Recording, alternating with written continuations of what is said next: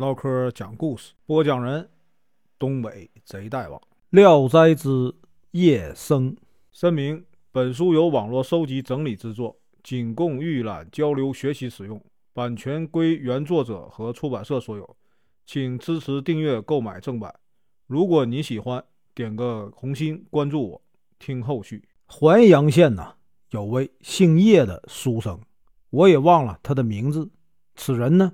文章诗词写得很好啊，红极一时。但呢，他时运不佳呀，每次考试都落榜。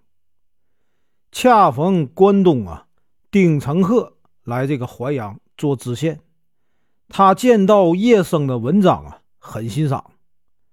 丁承鹤呢，后来和他见面谈话，更器重他了。丁知县呢，让他住进县衙门里。读书习文，时不时的赐予啊钱粮等物品呢，来周济他家。到了本省科考的时候，丁知县有意啊，在这个学政大人面前呢称赞他，他便呢得了全县第一。这样一来呢，丁知县对他的期望啊就更大了。乡试以后，丁知县呢又找来他的试卷阅读，边读啊。边拍着这个镯子称道，但是呢，命运弄人，等发榜的时候才知道啊，他又落榜了。叶生非常的懊丧啊，回到了家里，为辜负了啊丁公这样的知己啊而深感呢惭愧，精神上受到了沉重的打击呀，人呢越来越消瘦，整天呢痴痴呆呆。活像个木偶啊！丁知县得知他的境况啊，把他叫来劝慰了一番。叶生呢，为此感激涕零。丁知县同情他，就和他约定，等自己啊任期满了以后，一同啊去京城。叶生呢，感恩戴德，辞别回家以后，一直啊闭门不出。不久，叶生就病倒在床。丁知县闻讯后啊，经常派人来探望，无奈服了很多药品呢，都没有效果。这时呢，丁知县因得罪上司而被免职，就要卸任呢，走了。走之前，丁公写信呢给叶生，大意的意思说：“我回归有日，现在啊迟迟不动的原因，就是为了等你呀。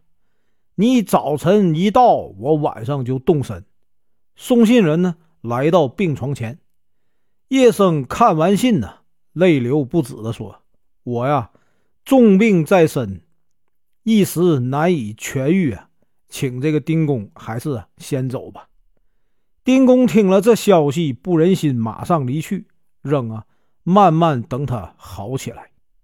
过了几天，门卫啊，呼报说这个叶生来了，丁公呢，十分的欣喜。亲自出门啊，去迎接，并询问他的病情。叶生说：“我得了这样的病啊，烦劳您久等啊，心里实在不安宁。今天才勉强可以随您呢同行。”丁公于是呢踏上归途。到家以后，丁公让儿子拜叶生为师，白天晚上啊相聚在一起。丁公子名叫在昌，当时十六岁。还不会写文章，却极其的聪明。凡考啊，科举的八股文，只要过目两三遍，便能够啊牢记不忘。叶生教了一年的时间，丁公子啊就能下笔成文。再加上父亲的关系，丁公子很快呢就考上了秀才。叶生将自己一生中所拟定的应考习题全部交给了公子诵读。相似时，七道试题都在准备的习题中。丁公子中了第六名。丁公有一天呢，对叶生说：“你把自己准备的文章随便拿出几篇交给小儿，就使他成名。以你这样的高才，却长期被埋没，真是无可奈何。”叶生也不无感慨地说：“呀，这就是命运。”无法抗争。但今天我能借公子的福分为我的文章争一口气，让天下的人呢都知道我沦落半辈子，并非啊本事不如人，我就很满足，很欣慰了。况且呢，我一生得到您这样的知己呀，已经没有什么可遗憾的，又何必要取得科举的功名才算发迹走运呢？丁公觉得叶生离家时间呢很长，恐怕呀耽误这个岁考，就劝他回去应试。但是叶生呢有些不愿意离开。丁公啊，也就不再勉强了。丁公子要去呢，京城会考。丁公嘱咐儿子替叶生出钱捐个监生。丁公子在京城又考取了进士，授官为部中主事。公子呢，也带着叶生一块儿到了官署。他们朝夕啊相处，关系很融洽。又过了一年。叶生啊，参加顺天府的乡试，中了举人。这时呢，适逢丁公子啊奉命到南河河道去办理啊公务。公子呢对叶生说：“这次去南方啊，正好离这个桂乡不远。先生今天已获得功名，正可呀衣锦还乡。”叶生心里也很高兴，于是呢。他们就选好日子，一起出发。到达淮阳县境内，公子呢备好马匹，命这个仆从啊护送叶生回家。到了家里，叶生见门庭啊萧条破败，心里十分难过呀。犹豫的走到了庭院里，看着妻子正拿着簸箕从屋里出来，他看到叶生扔下手里东西就跑。吓得失魂落魄呀。叶生说：“我今天已经显贵了，三四年不见，你怎么就认不出来了呢？”妻子站得远远的说：“你不是已经死了好几年了吗？还说什么富贵？这么长时间一直没安葬你的原因，是由于家里太穷，儿子尚小啊。现在老大才刚刚长大成人，今日就要。”补个好日子安葬你，请不要作怪吓人呐！叶生听了妻子的话，愁肠失意啊。他徘徊的走进了屋里，看见自己的灵位啊还放在那里，便往地上一趴呀，没了踪影。但是衣帽鞋袜却像啊残退一般，原本原样的留在了地上。妻子见此情此景啊，先是有些发愣，随后呢，就抱起丈夫的遗物痛哭起来。儿子啊，从私塾放学回来，看见家门口啊停放着马匹啊行李，先问清了来历，然后呢，慌张的跑回家告诉母亲。母亲也含泪啊，把自己刚才见到的一切说给儿子听。又仔细的询问了护送叶生的仆人，才知道了事情的原委。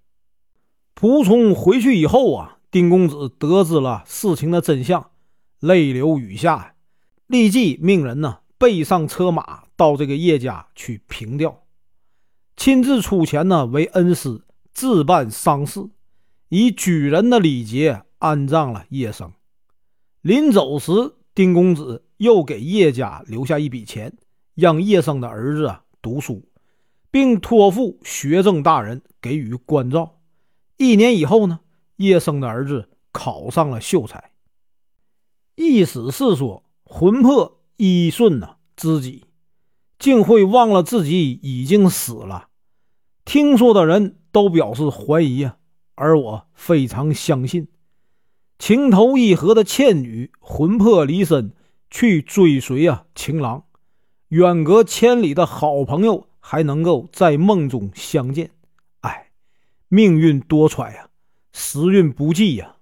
零落孤独，对着影子经常发愁，傲骨铮铮不屈，自洁自爱，叹自己的寒酸，招致啊鬼物的讥笑。一直考不上的穷秀才。连头发胡须都丑陋。一旦落榜，文章处处都是毛病。古今痛哭的人呢，首推不被理解的卞和，两马烈马颠倒啊，谁是死马的伯乐呀？怀抱名帖而投靠无门呢，也只能像祢衡那样把名帖放在怀中，以致呢，三年之后啊，名帖上的字都磨灭了。侧身展望四海，没有自己的家园。人活在世上，只需闭着眼睛走，听任上天的摆布罢了。天下气宇不凡，而沦落得像叶生一样的人呢，也不算少。只是，怎能使爱财的丁公回来，让人生死跟随他呢？哎，本文结束，感谢观看，请听后续。